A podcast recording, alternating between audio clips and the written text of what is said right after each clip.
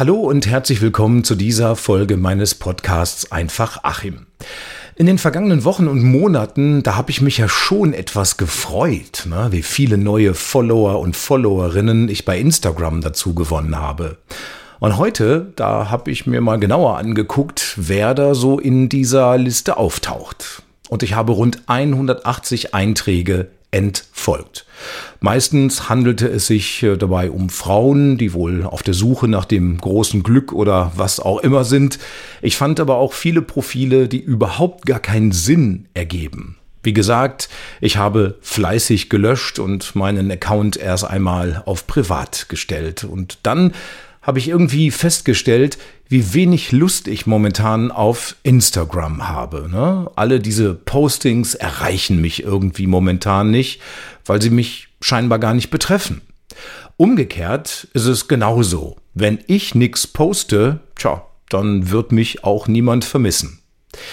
Der Schauspieler Lars Eidinger zum Beispiel, der hat seinen Instagram-Account im Juni letzten Jahres, also 2022, gelöscht. In einem Interview mit dem Deutschlandfunk sagte er, Instagram sei in seinen Augen eine Müllhalde, die uns komplett passiv macht und lähmt.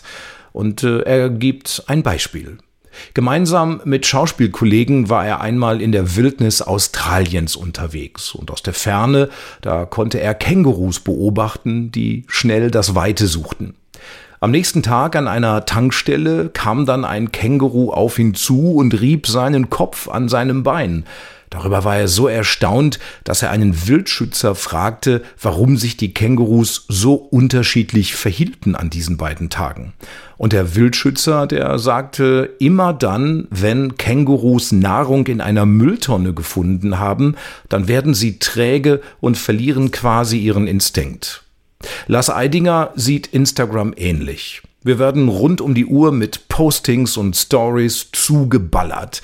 Er selbst habe teilweise bis zu zwölf Stunden am Tag auf Instagram verbracht. Eine echte Sucht quasi. Ja, und was macht man mit einer Sucht? Richtig, man muss die Droge weglassen. Und genau das hat er dann auch getan. Nicht nachdenken, sondern einfach aufhören. Ich musste, nachdem ich mir das Interview angehört hatte, lange über diese Statements von Lars Eidinger nachdenken, obwohl ich das schon seit Monaten und tatsächlich seit Jahren tue. Wie selbstverständlich hänge ich jeden Tag auf Instagram rum. Mein Umfeld sehe ich dauernd unter dem Aspekt, ob da etwas Brauchbares für ein Posting dabei ist. Und wenn ich etwas finde, dann landet es schnell in meiner Story oder in einem Beitrag. Die Frage, wen das wirklich interessiert, die stelle ich mir eigentlich gar nicht. Aber umgekehrt ist es genauso. Tangiert mich wirklich, was ich da jeden Tag sehe? Mein Allgemeinwissen, das beziehe ich aus seriösen Medien von Journalisten und Journalistinnen, die ihr Handwerk verstehen und gelernt haben. Wenn ich meinen Horizont erweitern möchte, dann schaue ich mir gerne Dokus an. Und meine Freunde, die treffe ich im realen Leben oder telefoniere mit ihnen.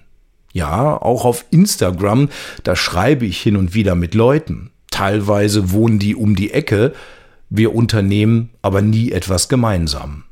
Warum schreibe ich also mit Leuten, die in meinem realen Leben überhaupt gar nicht stattfinden? Bin auch ich schon träge geworden, wie es Schauspieler Lars Eidinger bei sich selbst beobachtet hat? Er spricht nicht von den sozialen Medien, sondern von den nicht sozialen, ja sogar asozialen Medien. Tatsächlich geht es ja bei Instagram und Co nur darum, sich von seiner schönsten Seite zu zeigen und um Likes und Follower zu buhlen. Je mehr Leute einen Beitrag liken, desto größer wird das eigene Ego. Aber was bitteschön ist daran sozial? Oder wenn Leute beim Kommentieren oder bei Textnachrichten jegliche Etikette und Empathie vermissen lassen, ist das sozial? Ich für meinen Teil habe heute Folgendes gemacht. Anstatt mal wieder alle neuen Beiträge durchzuscrollen, habe ich einfach mal einen Freund angerufen und mich echt nett mit ihm unterhalten. Und weil wir uns schon eine ganze lange Weile nicht mehr gesehen haben, hat er mich erneut eingeladen, ihn doch mal übers Wochenende oder im Urlaub zu besuchen.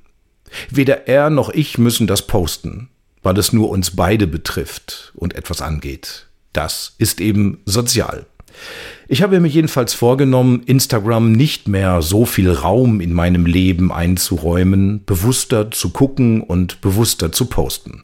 Und hey, die Welt, die dreht sich ja weiter, ne? Endlich hat man sogar mehr Zeit, das auch wahrzunehmen. Und wenn mir mein bester Freund bei einem persönlichen Treffen mit feurigen Augen von seinem letzten Urlaub erzählt, dann berührt mich das mehr als diese geschönten Bilder auf Instagram. Und das Beste an der ganzen Sache, ich muss ihm kein Like dafür geben, sondern schenke ihm einfach ein Lächeln. Da können Instagram und Co eben nicht mithalten.